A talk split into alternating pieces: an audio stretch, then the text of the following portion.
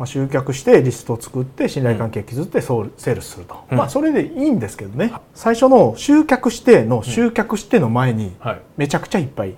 まあ。るやんっていうあはい話、はいはい。簡単に言いますけどね。簡単にそうそこのね集客してリスト作ってでも確かにそういう流れなんだけども、はいはい。あのその集客する前にやっぱビジネスを組み立てるっていうことが、うん。あのすごく重要になってくると思うんで、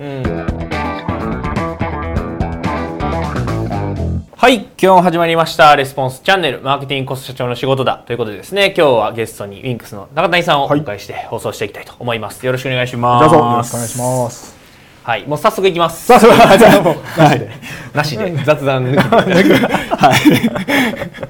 もう雑談する。まあでも雑談の内容もねいろいろ多分あると思うんですけど、はいはい。い。きます。あの今日は質問が来ておりますので、はいそうですよね。まあぜひですねこれ見ていただいて、嬉しいですね。あの感じたこととか、疑問に思ったことは質問していただければなと、いうふうに思います。はい。で、えっと、コバさんからですね。コバさんからですね、いただいた質問です。じゃあちょっと読んでいきたいと思います。えっと、先日ばかりで学んで全体がつながってないという言葉がありましたが、ビジネスの全体像について教えていただきたいです。え集客してリストを作って信頼こ、えー信頼関係を築いてセールスして収益を得るというところでしょうか。えービジネスとして成立させる全体の構成について外せない要素についてえーお考えを伺いたいですということでいただいております。なんかあれですね医療そうですね。医療専門職で副業でアフィリエイトを始めたと。で収益を得られてないということで、なるほど。まあいただいてますね。はい。まあ、集客してリストを作って信頼関係築ってソールセールスすると、うん。まあそれでいいんですけどね、はい。ただそのあのまあ最初の集客しての集客しての前にはい。めちゃくちゃいっぱいまあ。るやんっていうあはい話、はいはい簡単に言いますけどね。簡単にそうそこのね集客してリスト作ってでも確かにそういう流れなんだけども、はいはい。あのその集客する前にやっぱビジネスを組み立てるっていうことが、うん。あのすごく重要になってくると思うんで,、うん。でさまあ、ちょっとねこの方ちょっとお話ししてみないとわからないですけど、はい質問の印象だけを言うと、はいちょっとあのまだビジネスイコールお金儲けみたいなうん。発想になってるんじゃないかなっていうのが、うん。あの違う方すいませんね、あのなんとなく印象としてあの、取れたんで、まあ、その辺がうんちょっとまず払拭しないといけないところなのかなという感じがしてて、でそもそもそのビジネスっていうのは、うん。あのこれまあリッチがね具体的に文字にしてくれてましたけど、うん。まあ、あなたが関わる全ての人たちが豊かになれば、うん。あなたのビジネスを反映するんだよっていう話をされてたと思うんですけど、うんあのそこのマインドがまず大事であるっていう感じはするんですよね。うん。だから集客する前にやることいっぱいあって、うん。あのまずあの、まあ、質問の印象からいくと、そのビジネスイコールお金みたいな感じになってるので、うん。まあ、その辺のもっと具体的な落とし込みを自分の中でされたらどうかなと思うんですよね。でそれはそのお金ってどんな時に生まれるのかっていうところからうん。理解した方がいいんじゃないかなっていうのが思ってたんですよね。でそもそもそのお金が生まれる前はいっていうのはやっぱりその言うたら物々交換みたいな世界やったと思うんですよ。はい。例えば隣の家の高木君が、はい。家建てるのめっちゃうまいから、うん。あの私ら自分で作るよりも、うん。あの高木君の息子さんにやってもらった方がいいんじゃないかと、うん。じゃあちょっと手伝ってくれとうん言って、まあ、その時ご飯食べたりとかそういうのは全部私たちがするし、うん。材料費も材料とかも持ってくるから家建て建ててくれへんと。うん。いう話があって、はい。でお礼に1年分の米私たち米作るのめっちゃうまいから、うん米いっぱい取れたから米をあげるわ、うんみたいな話やったと思う確かに確かに。昔の昔はそうん。のスタート、はいお金っていうものがなければ、うん。ビジネスの成り立ちってそこからスタートしてるはずなんですよね。うんあの子悩み聞くのすごい上手やから、うん。悩み聞いてもらいと一回、ほん。だらあの、ね、普通の男やったら「いやそれはこうした方がいいよ」って「あれはこうした方がいいよ」あ君ダメだね」みたいなこと言われるわけじゃないですか、うん。でもでその人は「うんうん」ってずっと聞いてくれて、ん。なんかすっきりしたみたいな整理できましたって言って、うん。あのこれよかったらブドウ今日朝取ってきたんで、うん。よかったらどうぞみたいな話やったと思うんですよね。うんうんうん。だから結局お金っていうのは自分たちが相手に価値を提供するうん。あの提供して初めてその得られるもの対価を得られるものだっていうところにあると思うので、うん。まず自分たちがどれだけの価値を相手に提供できるのかから始めないといけないと僕は思ってて、うん。だからそういう意味ではあの例えばシンプルな話になると思うんですけど、はい。自分がじゃあどういうものが得意なのかっていうところから始めないと、なかなか難しいビジネスになると思うんですよ。でよくねビジネス始める人はどういうスタートするかというと、あの人があれだああいうことをやって、まあ、アフィリエイトややられてるって、アフィリエイトで1億稼いでる人がいるんだよ、って言ったらアフィリエイト1億稼いでる人がいるぞ言うて、ブワーってそっち走るんですよね。でもそれがアフィリエイトがすごい苦手な人やったらどうするんですかって話なんですよ。毎日毎日記事書いたりとか動画撮ったりとかしてアップして、そのねホームページを作ってやらないといけないわけでしょ、うんはい、でもそもそもホームページ作ったりとかあの、パソコンの前でじっとしてるのをイライラする人やったらそれできませんよね。確かに。そうなんですよ、だからあのやっぱりその全体像っていうのは、まあ、たくさん要素はあるんですけど、その集客する前に自分自身が何が得意なのか、まあ、あの業その戦略的に言うんであれば、まあ、強みとかよく言われる言葉があると思うんですけど、聞かれたこともあると思うんですけど、やっぱその自分の強みが何か、でその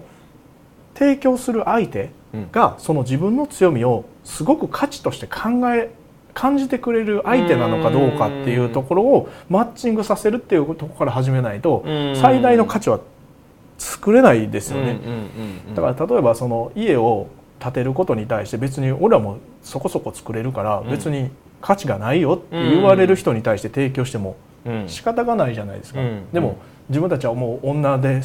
ね、女が3人で暮らしてて、うん、もうそういう力仕事とか上に登ったりとかその危ないというところでやってくれたらやったらすごい対価もらえたりとかする可能性もありますよね。そうそう。だからそういう人たちがどこにいるのかっていうところから始めないと、自分たちの強みが最大化できないというかね、うん、いう感じはするんですよね。なんでまあ、例えば医療系にどれぐらいお勤めされてるのかわからないですけど、うん、それが10年ぐらいキャリアがあるんだったら、うん、医療系のアフィリエイトをやるとかね、うん、そういうことだけでもだいぶ変わってくるはずなんですよね。別に全然専門外のことをやるよりも、うん、なんかね副業やるのも本業の延長線上でやってる人と本業と全く別事業、別の業界でやる人の稼ぎの違いって出てましたよね確かに。そうですね。本業で副業してる人の方があの収益が高い高いっていうデータ出てると思うんで、うん、まあまあ当然やと思うんですけどね、うん、あの実際にその自分がいやいややってたかもしれないけど、うん、そのあんまりこの業界どうかなって思ってるでもそこでずっと経験キャリアがあるわけだから、やっぱ10年その業界のことを学ぼうと思ったらなかなか結構大変ですね。難しいと思うんですよね、だからその分あのアドバンテージをもらってるんだからその業界で、やればいいし、うん、その情報をちゃんと求めている人たちがどういう人たちに提供できれば喜んでもらえるのかなと価値が最大化するのかなっていうところを考えれるようになってくれば、すごい面白いんじゃないかなという感じがしますよね。なるほどなるほど。じゃあこの方がじゃあまず最初にこの、まあ、全体設計としては多分こう理解されてる部分が結構合ってるかなというふうには思うんですけど、この方がじゃあ今から何かをやっていくというか事業をやっていくってなった時はそのどういうことをこう始めていんですか、ね、自分の洗い出しみたいなそうなんですよ。それがいいと思いますよ。あの、まあ多分個人でやられてると思うんですけど、その個人の方はね自分の過去の経験とかぶわーって書いた方がいいですよ。うん。過去の経験、はい。まあ、どんなとこでバイトやってたとかね。あの、まあ、学校でもいいですよ。学歴がどうとかね、スポーツ何やってたとかね、そのスポーツが9年やってた9年やってたとかね、なんかそういうのをぶわーって書いていって、でそれと今のビジネスをマッチングさせたらどういうことができるかっていう、まあ、要するに収益を最大化しようと思ったら、うん、あの自分が得意な領域で他の人たちがあんまりやってない領域でやった方が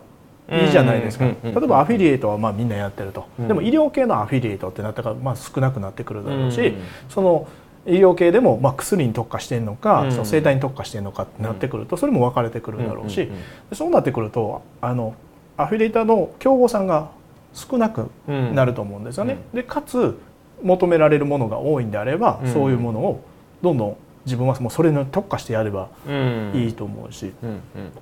でまあ医療系なんでそのターゲットがすごくむちゃくちゃ変わるっていうことがなないんであればね、うん、その1個のターゲットに別の商品をたくさんアフィリエイトで販売したりとかっていう形ができると思うから、うん、まあ、まずそこからやればいいんじゃないかなという感じはしますけどね。なるほどなるほど。ありがとうございます、はい、ちなみにその社長の方が、まあ、もし、えー、今のお話を社長の方が聞いていただいてて、まあ、これからまあ事業をやっていくというか、まあ、このコロナの影響で新しい事業を立てたりとかなんかこうなんですかね今までやってたことが結構きつくなって他のことやらないとなった場合もあると思うんですけど、そういう場合やったらビジネスの設計自体は多分一緒やと思うんですけど、集客してっていうところで一緒やと思うんですけど、まあ、社長の方とか事業主の方やったらどんな感じにそれも全く一緒でやっぱ自分たちの強みがどこにあるのかみたいなのを洗い出せばいいと思うんですよね。例えばその森下仁丹みたいな会社があったんですけど、まあこれ結構有名なんです僕らの以上の年代の人は大体知ってると、うん、まあ、ジンタンって食べたことある人は多分僕らより10個20個上の人たちだと思うんですけど、うん、でもちろんその業績としてはあのフリスクとかいろんなものが登場、ブレスケアとか登場してきたんで下がってたんですよね、なんでそこでまあ強みを洗い出してみると、だもう死にたいなんですよね。企業としては。業績もどんどん下がってるし赤字だし、そのジンタンって売れなくなってて、他の代替商品がいっぱい出てると、でもその強みを洗い出してみると要するにあのちっちゃいカプセルの中に液体を入れるという技術がやっぱ強みであると、うん、でしかも口の中に入れて一瞬で溶けると、うん、でも手には溶けない、っていうそういう技術があるっていうことを強みとして理解できれば、うん、そこからその仕事をねどんどんどんどん別の仕事を入れることにもなると思うし、今 OEM のねなんかあのあのサプリの開発とかやってて、中にカラフルなねあのサプリメントを入れてめっちゃ綺麗なあの持ち運びできるようなサプリメント。で口に入れたシュッて溶けてすぐに、あの体に吸収しますよみたいな医療系のね、も分野に走ってたりとかするので、そこであの業績を回復してたりとか、例えば僕らのクライアントでもあの電子部品とかを扱ってる会社があるんですよ。で電子部品っていろんなところが使ってるんで、うん、価格がどんどん下がってるんですよね。であのなかなか半導体とか難しいんですよ。あの勝負するのは難しいんですよね。でもそこの僕企業のね洗い出ししてたら、はい、あの半導体とかその医療部品ああの部品をね調べるための工場みたいなの持ってるんですよ。でそれがね大手並みの設備が整ってるんですよ。そう。だからそこを生かせばいいいいなと思って、要するにえーとまあ、海外から仕入れたものって意外と、あの不良品とか多いんですって。でそれをもちろん提供しちゃうと信用を失うじゃないですか。だから自分たちはその信用を失わずにもちろん